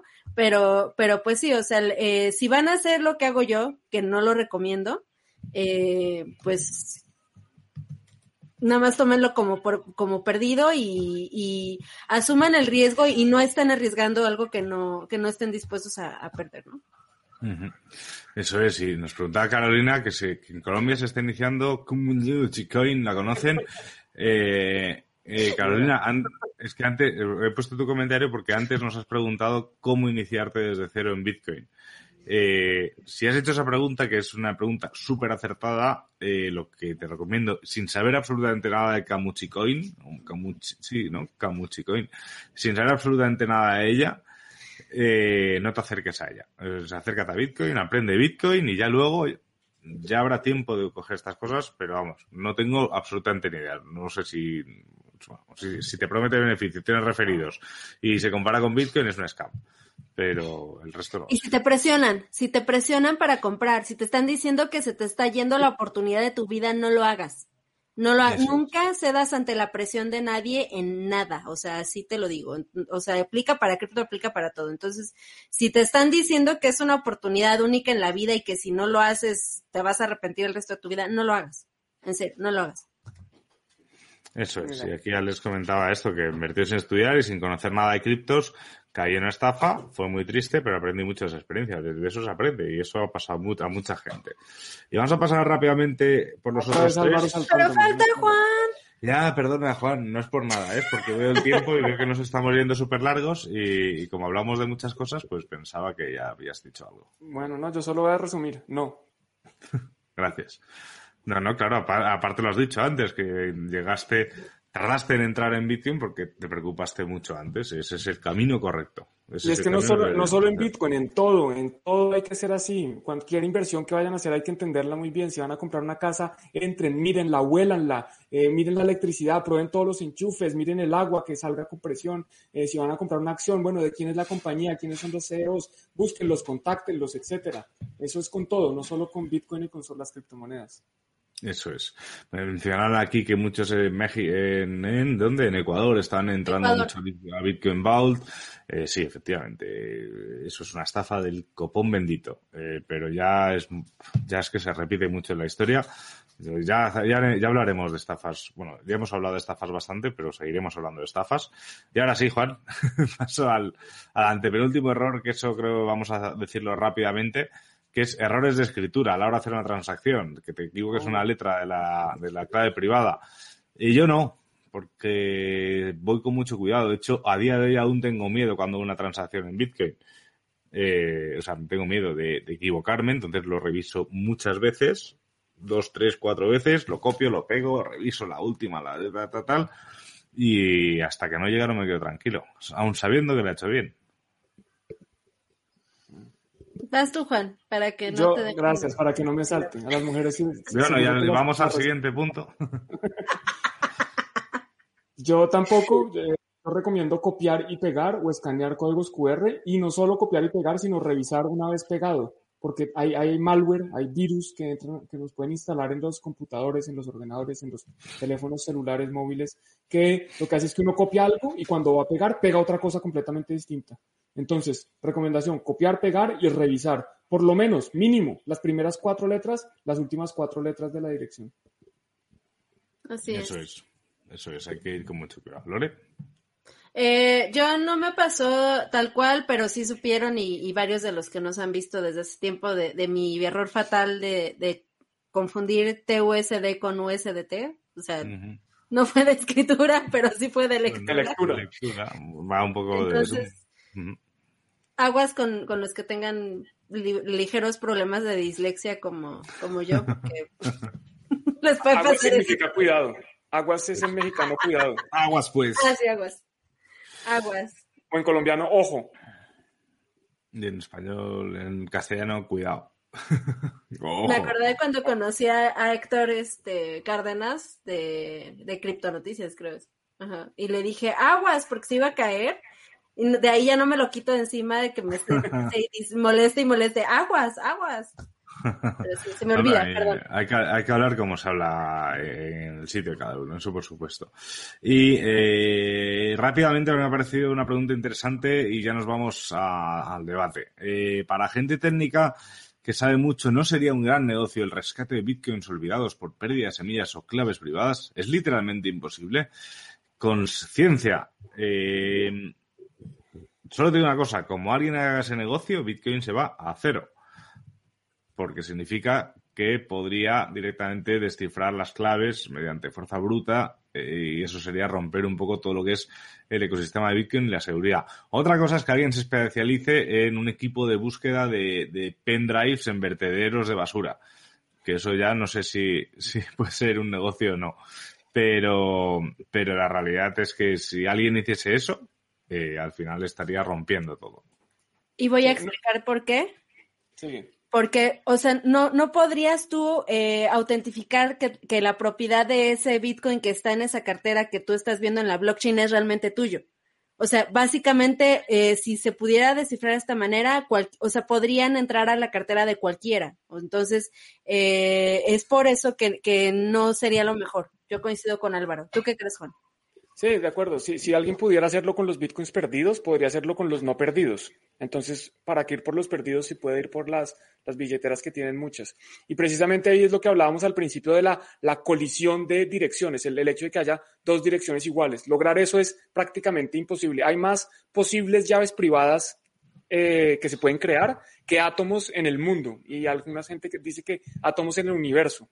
Entonces, la cantidad de llaves privadas que se pueden crear es tan grande que la probabilidad de repetirla o de encontrar una que tiene Bitcoin es prácticamente cero. No es cero, es, es simplemente muy, muy, muy, muy, muy, muy, muy, muy, muy, muy, muy, muy, muy, muy difícil. Pero no es imposible. Efectivamente. Entonces, eh, Te pues, faltó un eh, muy, muy, muy, muy. Me faltaron Muy. como tres muy, muy. Ya el penúltimo del el desatender a la seguridad, yo eso creo que sí que incluso cuando, cuando perdí la clave, excepto ese momento, he ido muy, muy por el camino de, de estar muy preocupado con las cosas que hago. No sé vosotros. Yo no, pues yo considero que no, pero quién sabe, de pronto, es que uno no, todo, todo va bien hasta que no, hasta que va mal. Hasta que deja de ir bien, Entonces, sí, exacto. Entonces, pues por ahora considero que tengo las medidas de seguridad apropiadas, pero quién sabe, de pronto hay alguna falla en mi mecanismo de seguridad para proteger mis Bitcoin. Espero que no. Eh, es, esto podría ir muy relacionado con lo que pasó, por ejemplo, eh, la última vez con PancakeSwap, ¿no? Este, de, de que les pedían que ingresaran su llave privada y, o sea, la, la página parecía la correcta y todo, y, y hubo gente que, que seguramente sí cayó. La mayoría me comentaron que no. Pero, pues, o sea, eso ya no está relacionado directamente como con tu billetera, ¿no? O la, o la dirección, sino con, con un, un hacking de ese tipo, ¿no? En el que tú mismo entregas tu llave privada porque crees que, que estás entrando en, en un eh, espacio seguro, ¿no? Eso es. Bueno, yo quiero hacer un, un comentario sí adicional que a pesar de que dije que no cometí ese error, yo creo que sí lo cometí. Lo que pasa es que afortunadamente no pasó nada. ¿Y qué pasa con temas de seguridad? Yo creo que cualquier medida de seguridad es mejor que ninguna. Y entre más medidas de seguridad uno tenga, pues es mejor que tener, si yo tengo dos medidas de seguridad, es mejor que tener una. Y si tengo tres, es mejor que tener dos. Entonces, uno siempre puede mejorar su nivel de seguridad. Lo que pasa también es que yo no voy a comprar una bóveda en un banco suizo eh, para guardar una de las llaves multisig para guardar 100 dólares en Bitcoin. No, eso se hace para guardar, no sé, un millón, varios millones. Eh, entonces, eh, la seguridad también depende de la cantidad que uno esté guardando. Y uno también va mejorando en seguridad, así como puede ir mejorando en privacidad y mejorando en conocimiento. Uno no llega a ser lo más seguro en el primer día. Uno aprende, ah, bueno, la billetera fría. Bueno, eso es, eso es parte de seguridad. Bueno, pero ¿dónde va a guardar la billetera fría? Y no solo eso, sino que después puede hacer multisig. Y puede hacer multisig donde las llaves estén en distintas partes geográficamente. Y puede hacer eso donde las personas ni siquiera se conozcan. Y puede hacer, cada vez puede incrementar aún más la seguridad. Entonces no hay como una seguridad perfecta y, y la, la, seguridad más compleja de pronto ni siquiera la, la, la podría yo manejar porque se me sale de mi conocimiento, pero recomendarles que, que traten de mantener una mayor seguridad y seguir aprendiendo para ir subiendo de nivel y subiendo cada vez más la seguridad de sus criptomonedas. Eso es. Preguntáis por aquí algunos sobre la, los ordenadores cuánticos. Eso es algo que se ha dicho muchas veces. Eh, si ahora de repente se convierten, llegan los ordenadores cuánticos a, manos de la gente y tal, el, menor de, nuestros problemas realmente son las claves privadas de, de Bitcoin. Al final, eh, creo que hay cosas bastante más importantes eh, que, que, ahora mismo se romperían con la computación cuántica y además ya se está trabajando en, en, en, en criptografía cuántica también. Entonces, bueno, eh, al final eso es como todo. O sea, no es lo mismo eh, la capacidad, la, el poder de cómputo en 2010, no solo en Bitcoin, que el de ahora. Yo me acuerdo el otro día me encontré una tarjetita de, de una cámara de fotos que te, tenía 100 megas y era, era de las gordas. Y dices, wow, Ahora mismo eso no es nada, eso es un vídeo muy corto, ¿sabes? Entonces, eh, eso, o sea, a mí no, no creo que sea un problema del cual nos tengamos que preocupar ahora. Ya la tecnología avanza, avanza en general, no, no nada más va a avanzar en una cosa, o sea, si avanza en esto, va a avanzar en, en todo en general, entonces no, no, no hay que preocuparse tanto por ello. Juan, ¿qué decías? Que, que, la computación cuántica es como Ethereum 2.0 o como Cardano. Son cosas que nos vamos a quedar esperando. Ahí viene, ahí viene. Eventualmente llegará. Ahí llega, ahí llega, llegará. ¿Qué llegará antes? ¿Cardano? ¿Ethereum 2.0? La Oye, deberíamos hacer, sí, deberíamos hacer como una, una apuesta, ¿no? ¿Qué llega primero? ¿Ethereum 2.0, Cardano o la computación cuántica? En el roadmap de Cardano están desarrollando claves privadas con resistencia cuántica, o eso pone. Buenísimo. o sea que ese, roadmap termina después de la computación cuántica, entiendo. Claro, entiendo. Lo que no sé es cómo la prueban. No sé, no sé cómo lo prueban, la verdad. Pero, pero bueno, no, no está bien que se trabaje en ese punto. Eh, y nada, y ya para terminar, bueno, el último punto era no tener paciencia, que eso es lo que vamos a tener ahora en el debate, así que así, así, que así que bueno, paciencia yo creo que tenemos en general los tres, eh, en todo. O sea que nos aguantamos y nos queremos mucho, así que paciencia siempre tenemos. Tú, tú no tanto la, la, última vez, pero te, queremos, te queremos salvar. Ah, y vas a por Juan, ¿eh? Sí, es que yo sé que tenía razón yo. no, pero y rápidamente, y solo un apunte y ya vamos al, al lío, que joder, al final llevamos ya la hora, qué barbaridad. El primero llegamos a Marte, y Paul. Paul. Bravo, Paul. Ánimo. Paul ya está diciendo, venga, tirar ya al debate. Tirar ya... Sí, José dice va. que Álvaro no tiene paciencia. Yo sí, lo que pasa es que solo me has visto en ese, en ese debate que bueno, que luego lo he repetido y no se le, no sé, o sea, lo he escuchado y no se, no se levantó tanto, tanto, tanto la voz. O sea, era, no. una, era, eh, eh, una tontería con lo que va a pasar a continuación. No te vayas. eh, nada, simplemente un apunte. Decía Sandro que no es lo mismo tener 0,3 bitcoins que 100 bitcoins. Obviamente no es lo mismo, pero eh, aquí creo que la ciberseguridad, cada uno le da el valor a lo que tiene y eh, cada uno sabrá si le da igual eh, perder 500 dólares en Bitcoin o le da igual perder 5.000. Eh, eso es muy personal. Al final tu seguridad es lo que tú quieras, el valor que tú le des a las cosas. Si alguien tiene muchísimo dinero, a lo mejor no le da valor a un Bitcoin porque tiene millones de dólares en otro sitio. Pero, pero yo sí le doy mucho valor a un Bitcoin. Entonces, hay que, eso, eso va un poco en persona. Así que, eh, bueno, que ya está, ¿no? Hasta aquí el programa de hoy. Al lío, al lío, vamos. No, no. Deja de juegos. Al lío, al lío. Pues bueno, eh, nos ponemos un poco en situación. Eh, veamos. La semana pasada o la anterior, no recuerdo bien, eh, la CNMV, que es la, el ente regulador en España, eh, hizo una propuesta de ley, o no sé si fue ley al final, no, sé si se ha aprobado o no se ha aprobado, o es un decreto, no sé qué exactamente qué ha pasado, en la cual decía limitar la publicidad de criptoactivos sobre todo de Bitcoin, que es la publicidad que se hace en España. Y bueno, y en Cointelegraph han preguntado a bastante gente del ecosistema en España que qué pensamos. Hasta aquí, todo normal. ¿Qué pasó? Pues que nos preguntaron a Juan y a mí. Y se puede decir que en nuestros artículos hay opiniones diferentes. Que no contrarias, ojo, porque yo encima en el mío empiezo diciendo que todas las lecturas son correctas. Así que yo ya, con esto ya me limpio un las disclaimer. Es un disclaimer, efectivamente. la cuestión es que, bueno, os resumo rápidamente lo que, lo bueno, eh, Juan, ¿quieres ir tú primero? Bueno, mi opinión es rápida, entonces la, la resumo. A mí me hicieron esta pregunta, yo respondí en tres párrafos básicamente diciendo, la primero, eh, están asustados, creo que estas medidas demuestran el miedo, lo que quieren es regular la publicidad de criptomonedas, eso es lo que quieren hacer, entonces yo creo que demuestran miedo, eh, segundo, creo que es una violación contra la libertad de eh, publicitar algo que no es ilegal, no, no entiendo por qué van a poner estas limitaciones si ni siquiera hay una regulación con respecto a los criptoactivos, y el tercero era diciendo que eh, bueno, que por lo menos están poniendo atención, que, que, eso se destaca eso. Entonces, eso, eso es como lo que yo dije en el artículo y ya podemos de pronto, cuando hables tu, tu opinión, empezar a debatir. Vale. Eh, vale, pues a mí me preguntaron lo mismo. El, titular aquí que pone Fernando es que el CEO de Bitcoin destaca la importancia de adquirir conocimientos antes de invertir en Bitcoin, que parece que aquí está como un artículo como muy tranquilito que lo sigo diciendo y Juan también lo ha dicho, lo que ha dicho en este, en este mismo vídeo y Lore también. Aquí la cuestión es que eh, lo primero que yo aclaro es que entiendo el revuelo que se ha generado sobre el tema, porque al final, bueno, eh, es lógico.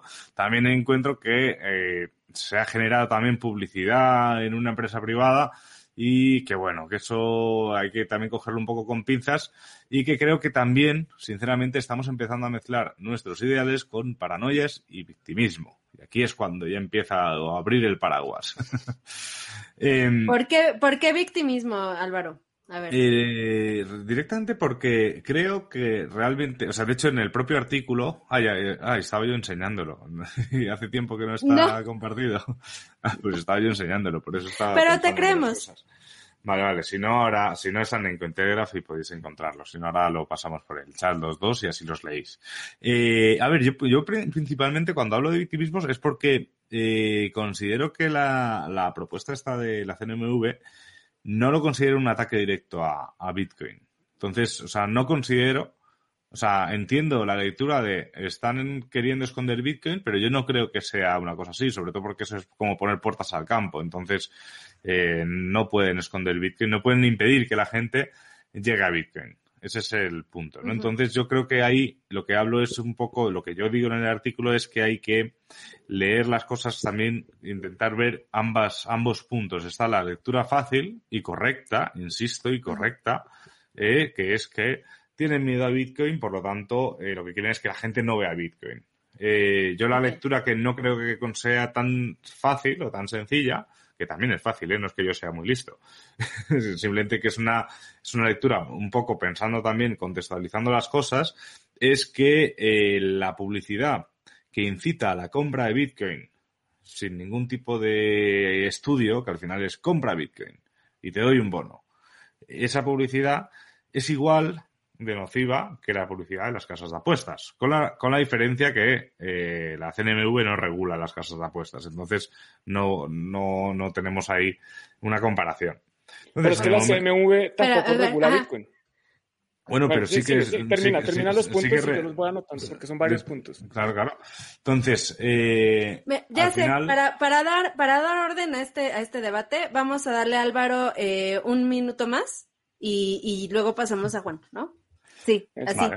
Lo que alcances a cubrir en un minuto. Ajá. Vale, eh, entonces eh, la cuestión es que, claro, al final, eh, cuando una publicidad invierte, incita a una inversión en suelo de España, la CNMV al final lo que hace es advertir, es decir, oye, se está incitando a una, a una inversión, por lo tanto eso hay que tener cuidado, porque también al final estamos hablando de mercados que además también esa, esa norma de la CNV lo que implica es que tú no puedas poner un cartel grande de compra Bitcoin sin un disclaimer debajo, ¿vale? Ese no, no, era el caso de la publicidad que hubo en España. También es cierto que la publicidad estaba en pequeñito, en blanco sobre amarillo, que eso no se lee bien ni acercándose. Entonces, eh, ese es el punto. O sea, al final, yo no creo que sea para, para esconder Bitcoin, sino para oye, eh, antes de incitar a la compra sin ningún tipo de, control, simplemente con un, simplemente con un bono, eh, eh, que la gente vaya con... Álvaro. Por eso no, no, miraba, no, miraba, cámara. Sí, tú así de, no, sí. seguías y seguías. Vas, Juan. Bueno, eh, tres minutos.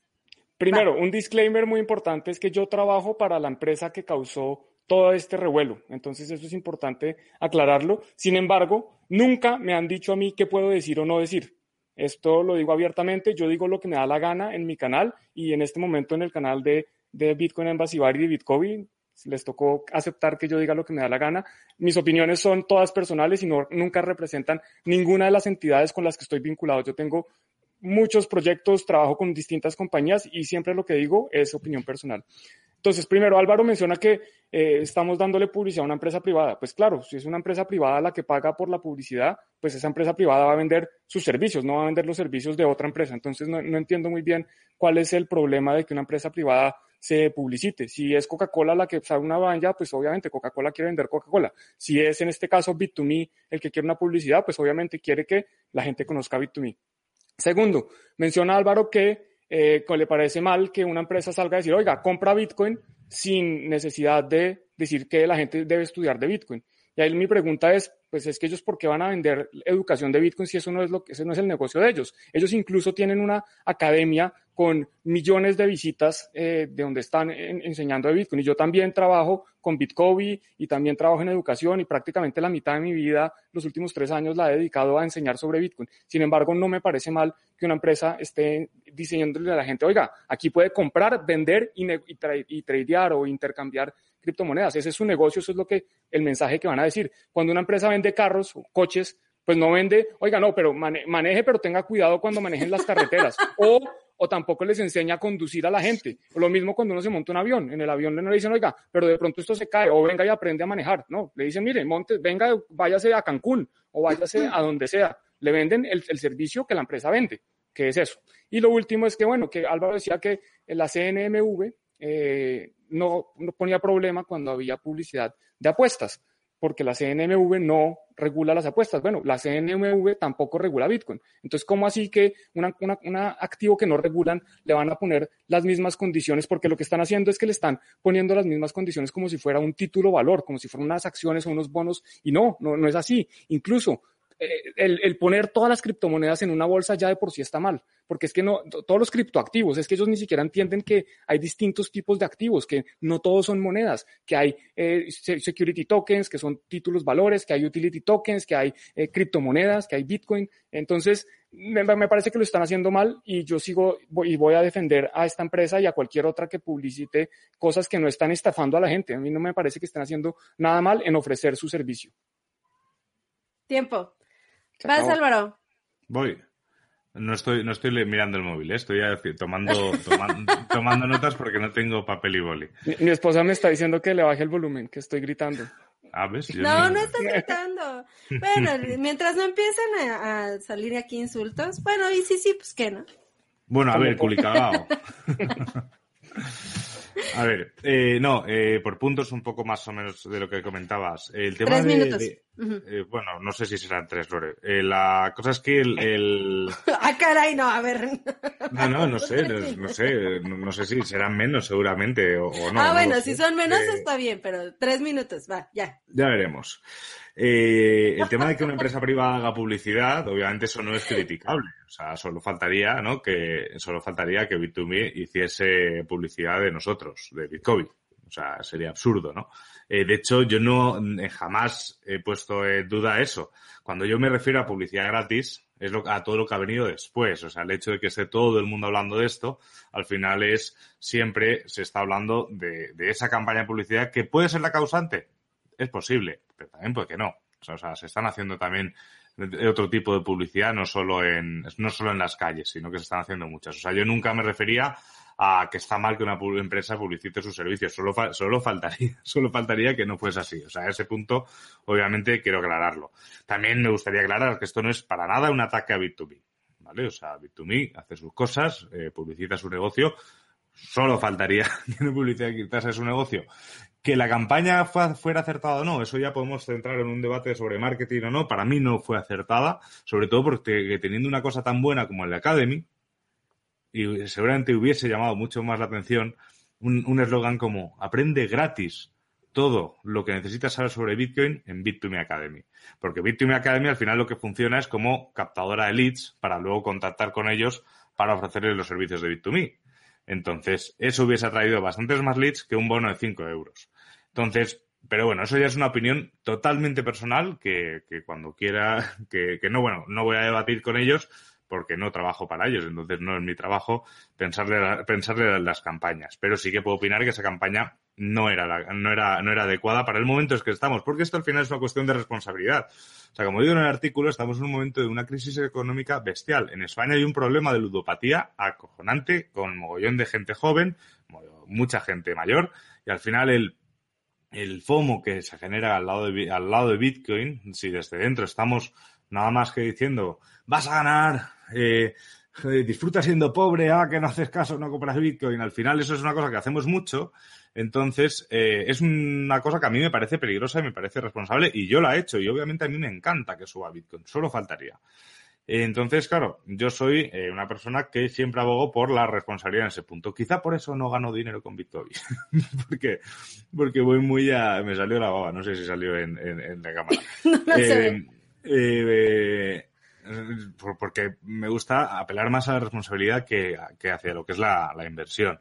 Luego, como comentabas, Juan, eh, Bit2Me, eh, lo de Bit2Me, digo, lo de la CNMV y la regulación, ¿vale? Ya terminó, Lore, con esto ya terminó. El, eh, Bit2Me cumple Ya. una regulación. ¿No, Juan? No, ahora, es- ahora, ahora ya no es alegato. Bit2Me cumple una, una regulación. Pero es que Bit2Me hay que tiene respetar licencia- tiempos. A ver, va, vas Juan, ¿no? vas Juan. Y Bit2Me trabaja- tiene licencia de dinero electrónico, que es muy es. distinto a, a que tenga regulación. Las criptomonedas no están reguladas. Claro, pero ahí estamos en el punto de que Bit2Me cumple una regulación española, por eso puede funcionar en España y por eso y por eso eh, funciona lo bien que funciona porque porque es una empresa súper lícita, porque cumple todas las regulaciones, todos los Juan. KYC, etcétera, etcétera. ¿Qué pasa? Que ahí vamos al final de todo. Que sí, que sí, Lore, pero que si no termino no tiene sentido esto. El- No, si pero es vamos que hay a- Vamos a Hay ver, que Lore. respetar pues- tiempos. Sí, sí, sí, ya, sí, ya vamos al tiempo, pero que esto es para que Juan termine ya. O sea, para que Juan empiece ya. Que eh, el final de tu artículo dices que lo bueno es que se fijan ya en esto. Yo digo lo mismo. Que están empezando a tratar por primera vez a Bitcoin como un activo de inversión. Eso al final es un punto eh, en el que, oye, se están empezando ya a ver una serie de cosas y ya se empieza a ver a Bitcoin menos como una cosa de los tulipanes. ¿Ya? ¿Ahora sí? ¿Ya? ¿Ya? ¿Se ¿Sí? cortó Álvaro? ¿Ya? No sé. Creo Ya, creo terminó. que ahora sí ya. Yo, yo veo movimiento de cejas.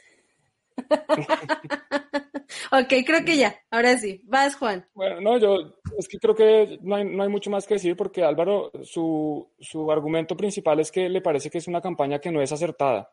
Y yo le pregunto, bueno, ¿y quién decide si es acertada o no? Eso fue lo que ellos decidieron y pues ellos tienen derecho a decir qué publican y qué, cómo lo hacen.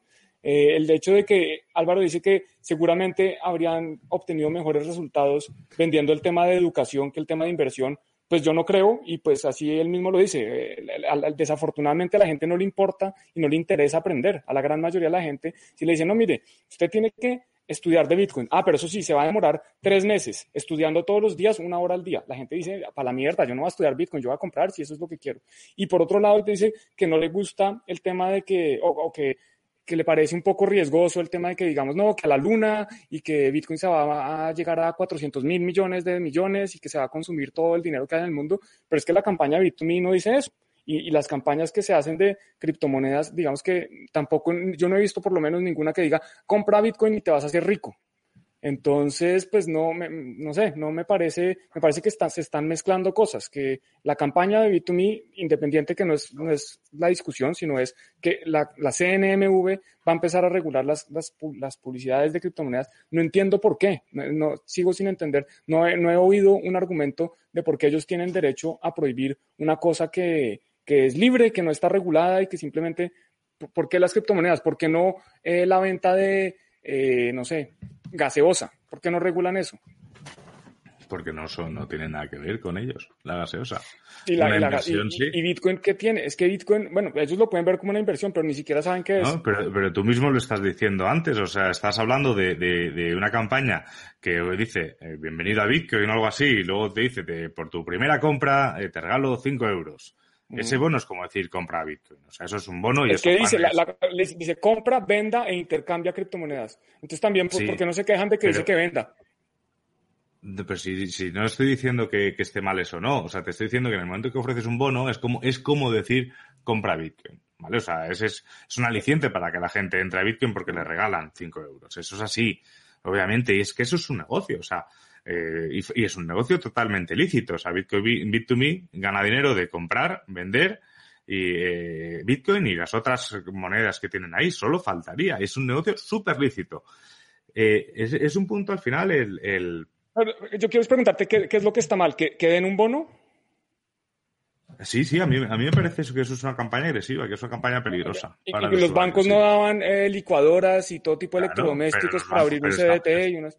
Pero estamos de acuerdo que los bancos han hecho mal las cosas, ¿no? Ah, bueno, pero Bitcoin tiene una campaña de afiliados y tiene unos descuentos y tiene eso es un descuento. Para Ese aprender, bono es. Pero para aprender. Pero porque, porque aprender está bien e invertir está mal, o comprar porque, Bitcoin está mal. Porque hace un rato acabamos de decir que invertir sin estudiar es, es un error. Por eso pues mismo. Es, pero no, pero no estoy de acuerdo que un negocio sea bueno y el otro sea malo y que haya una no, no, no, que no, no, no, que no, no, no, no, es que no, ponga, no pongas palabras en mi boca que yo no he dicho. Yo no digo que el negocio de Bitcoin sea malo. Yo No, pero lo, que- que lo que tú dijiste es que lo que está mal es ofrecer un bono.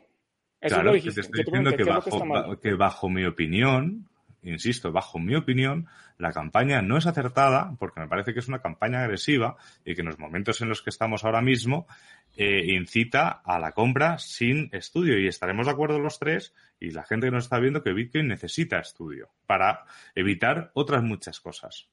Entonces, eh, a mí me parece que es una campaña agresiva. Es lo único que he dicho. Y que sería, y en mi opinión, y obviamente no es mi negocio, ni, ni voy a entrar en el resultado que les dio, que espero que haya sido muy bueno, porque no es una campaña barata en ningún caso. O sea, que espero que les haya ido muy bien. Eh, pero, pero yo lo hubiese enfocado de otra forma. Sinceramente, y la CNV al final lo que habla, que es el punto, insisto, al final vamos, estamos llevando el debate hacia B2Me, no es el, el objetivo. Eh, la CNMV al final de cuando se está ganando, se está especulando con Bitcoin y se está tratando Bitcoin sobre todo como una cosa especulativa, eh, pues obviamente tiene sus cosas que decir. Con razón, con menos razón, pues eso ya es un debate que tendremos que hablar con juristas. Pero Lore no está asustada, Lore está disfrutando. No, estoy escuchando y ya no quiero decirle nada a Álvaro porque se pone, no, espera, yo voy a terminar mi idea. No, ya claro, pero bueno, tampoco. Ya no final modero, Es un, ya. es un debate. Pero bueno, Lore, tú también te puedes posicionar, ¿eh?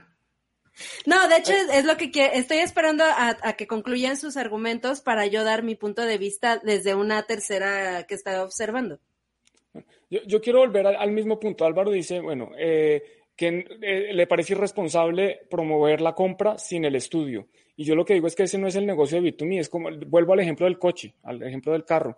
Si yo vendo carros, yo no enseño a manejar y yo no, y yo no tengo que decirles, oiga, tienen que respetar los límites de velocidad. Y mire, es que además usted no puede parquear en esta zona y dos líneas significa esta cosa y una línea significa esta otra. Y cuando vaya a voltear a la derecha, ponga la dirección. No, eso no lo hace porque el negocio no es ese. Porque hay gente que tiene que estudiar. Y yo no quiero venderle carros al que no sabe manejar, no, pero mi negocio es vender carros y lo mío, o coches. El negocio de Bit2Me es vender, comprar y intercambiar criptomonedas. Ellos porque van a promover la, educación y, e incluso lo hacen de nuevo, para, para no poner el, de, el, el, debate en Bit2Me, uh -huh. una empresa que está diciendo que en la plataforma de ellos se puede comprar, vender e intercambiar criptomonedas y que además le dan un bono a una persona que entre, a mí personalmente no me parece que esté haciendo nada malo, me parece que es lo mismo que hace una empresa cuando dice, oiga, venga, compra este carro con un bono de descuento, financiación al 0% por si lo compra en 36 uh -huh. meses o lo que sea. Claro, es un gancho, eh, por supuesto que es un gancho, pero aquí estamos hablando de un coche y luego estamos hablando de una cosa que se está comprando desde un punto de vista de inversión. No se está comprando un Bitcoin para, para pagar otras cosas. De hecho, es así. El usuario al final que entra en este tipo de cosas es para pagar esas cosas. Pero, pero un coche, Ahora, con un coche yo puedo matar a alguien. Con, si un coche, si yo lo compro sin saber manejar, puedo matar a alguien, me puedo matar a mí. Con Bitcoin, lo máximo que puedo hacer es perder mi dinero, pero no mato a nadie. Uh -huh. no, no, bueno, claro, pues, claro. O el coche. No, Bueno, bueno, no sé ahí, ahí, ahí sí difiero un poco. sí. No, no, no, pero, o sea, bueno, ahí, ahí sí difiero, o sea, porque ha habido gente que, que se ha matado, ¿no? Por, por eh, una mala inversión. Bueno, ahí nada más como, Ellos mismos, punto, pero ¿no? no a los demás. ajá. bueno, sí. Bueno, luego Bueno, quién sabe. nosotros, ¿eh? Podría, Sí. bueno, podríamos ponernos a discutir sobre eso, pero creo que no es el punto, ¿no? Eh, yo lo que, lo que iba a comentar es lo siguiente. Eh, creo que ahí tal vez lo, lo, mm, la, la- el enfoque malo que le están viendo los reguladores es eh, el poner en su informe o en su más bien en su, ¿cómo decirlo? Sí, en, su comunicado, que, o sea, lo que van a regular puntualmente es Bitcoin, cuando realmente, como mencionaba Juan, esto debería ser para cualquier eh, tipo de, de, inversión y cualquier tipo de movimiento financiero que exista. O sea, porque todos conllevan un riesgo de los que, de los cuales, o sea, muchas personas no están conscientes.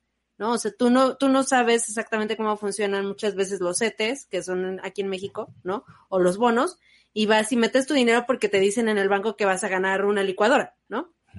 O sea, y, y, y, así pasa. Ahora, eh, también hay que estar conscientes de, de, lo siguiente.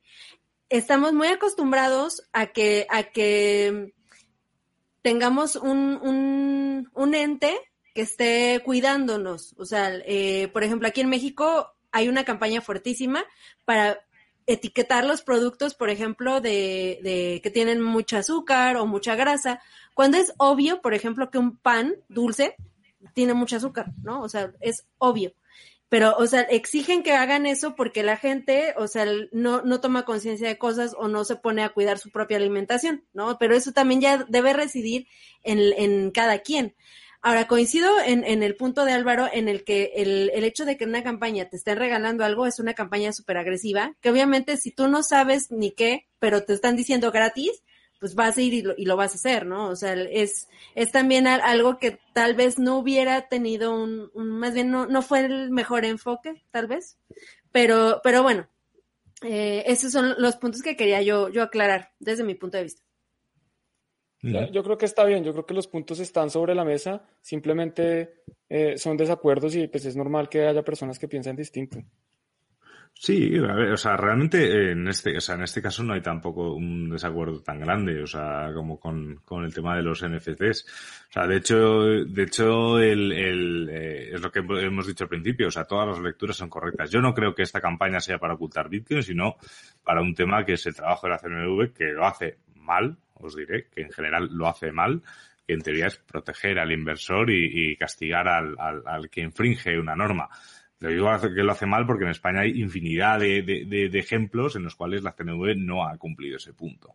Eh, en el caso de Bitcoin, bueno, pues lo empieza a ver como un activo de inversión, que eso creo que es positivo, y Juan también lo dices al final del artículo, que empiezan a fijarse de algo que pasa, con mayor o menor fortuna. Eso, por supuesto, no van a entrar, no van a caer de pie. Eh, ojalá cayesen de pie antes de regular cosas que no entienden.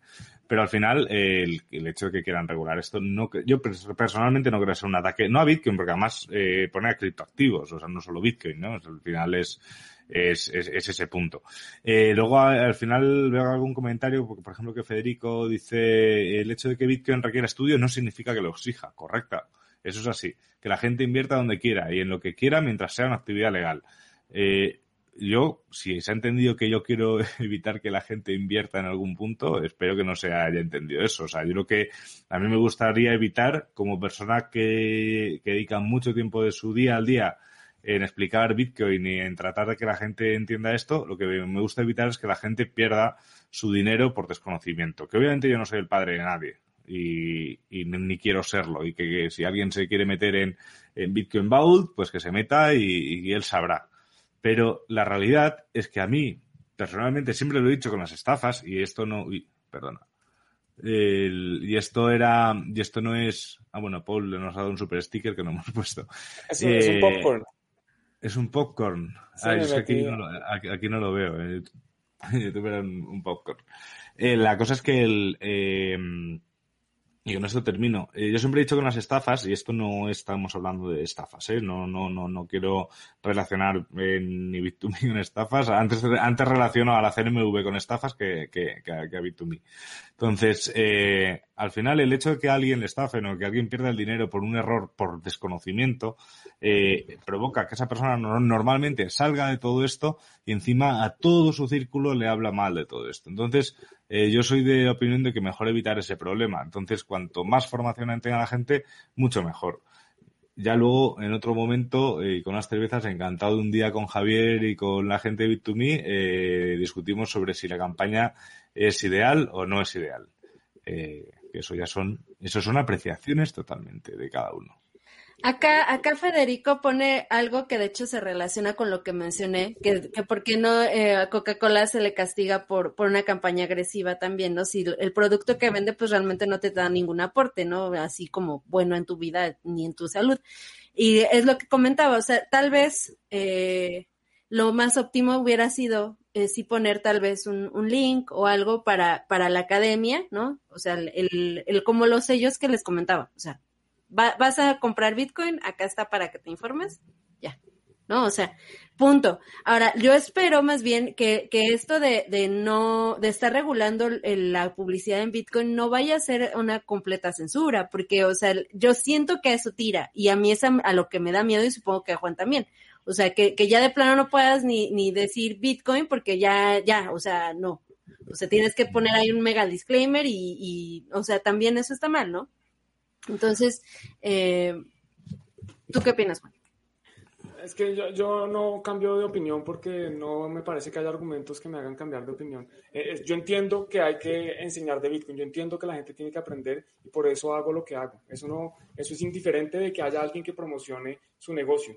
No tengo nada en contra de que alguien promocione de nuevo, como decíamos. Si está legal, o por lo menos si no es ilegal, y si está cumpliendo con los estándares éticos que uno espera de una empresa que ofrezca un servicio de compra-venta e intercambio de criptomonedas, que yo considero fielmente que Bit2Me los cumple, no me parece que tenga nada de malo. Por ejemplo, menciona Rafael eh, que, oiga, es que Bitcoin no necesita esto, pero es que a Bit2Me eh, lo que necesite uno Bitcoin es indiferente. Estamos hablando de una empresa privada que tiene claro. eh, que, que, va a vender su servicio. Si, si, es bueno para Bitcoin o no, pues bueno, a mí me puede o no gustar, pero es distinto que me guste o no a que yo considere que, ay, se me fue. Ah, no, que estoy.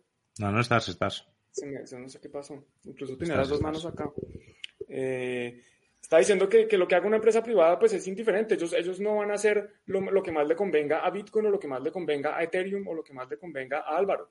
Ellos van a hacer lo que les conviene al negocio, que es un negocio. Y porque si hacen otra cosa distinta, los inversionistas van a decirle al, al, al CEO o al presidente, oiga, ¿usted por qué está haciendo esto?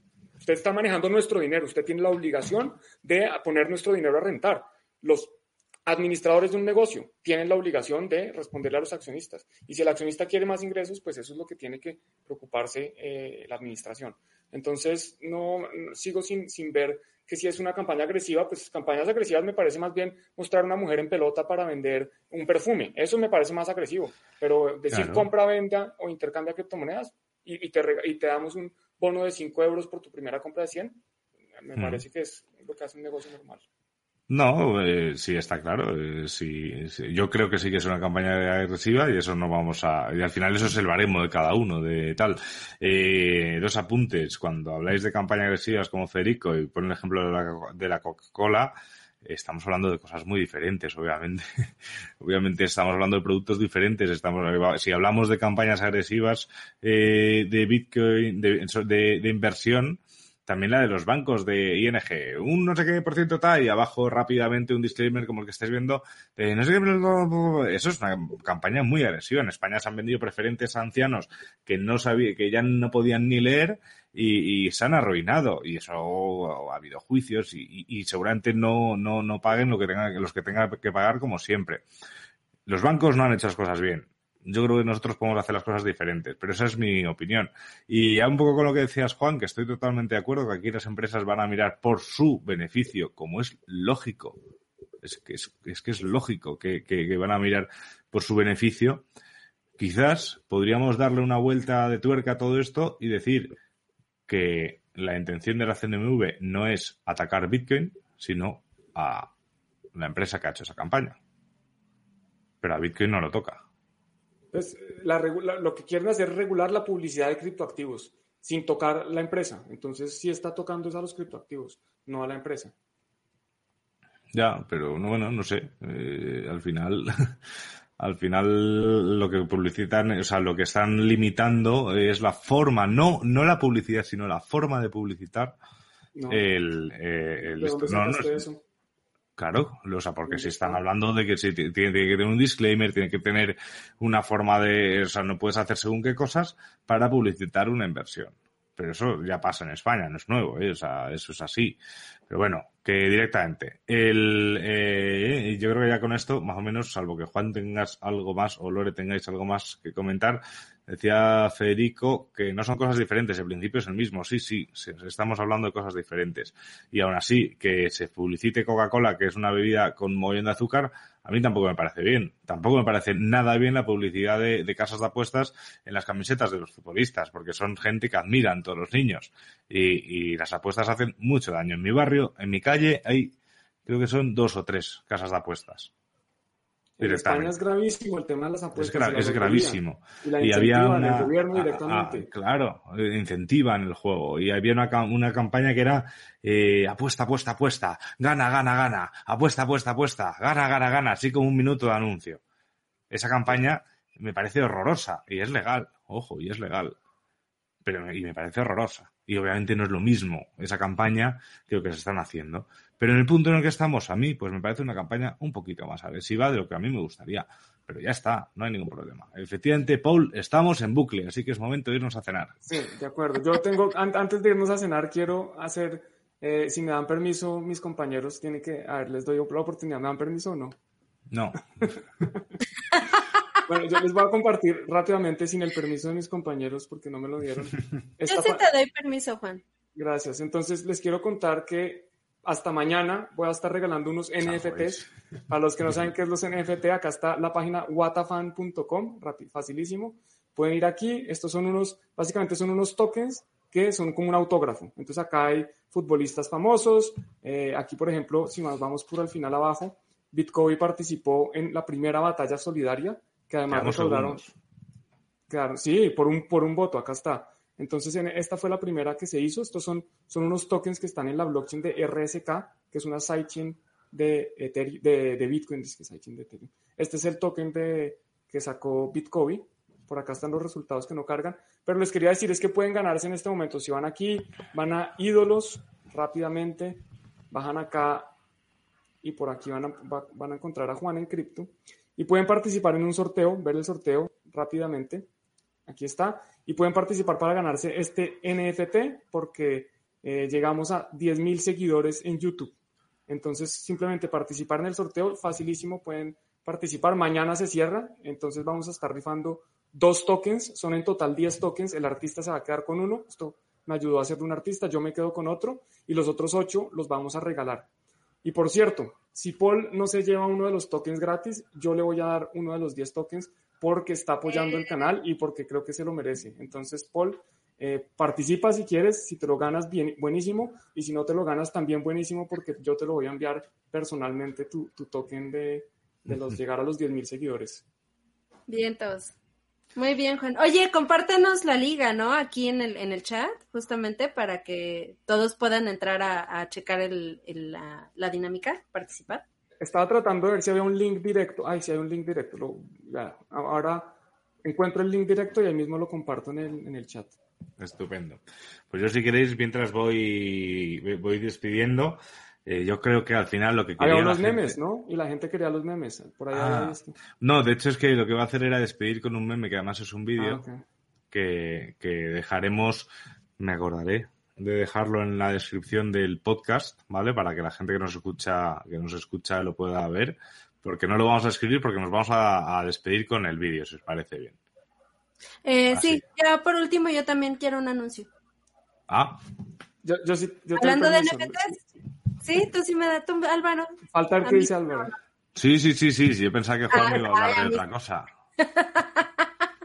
Este, eh, recuerden que tenemos exposición de, de criptoarte, que son también, eh, están como NFTs en algunos perfiles de los expositores artistas. Son más de 15 artistas exponiendo en Bitcoin Embassy Bar. Entonces, si viven en la Ciudad de México o si viven en México y se van a dar una pasada por, por la ciudad, eh, no olviden visitar Bitcoin Embassy Bar porque ahorita pueden eh, checar las obras en vivo.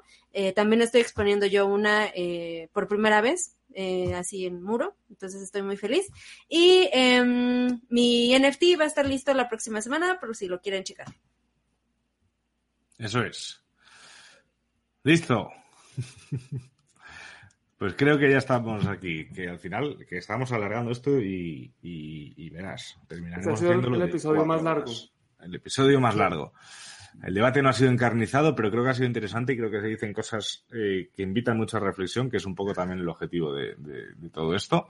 Así que recordaros que estáis viendo esto desde Juan en Cripto, desde Bitcoin en Basibar y desde Bitcoin. En la descripción tenéis ahí los links a los tres canales de YouTube.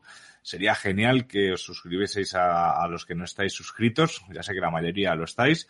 Y, por mi parte, nada más. Eh, acordaos de la campanita, acordaos de, darnos mucho amor. No hace falta que sea como Paul, Paul lo de Paul es ya enfermizo.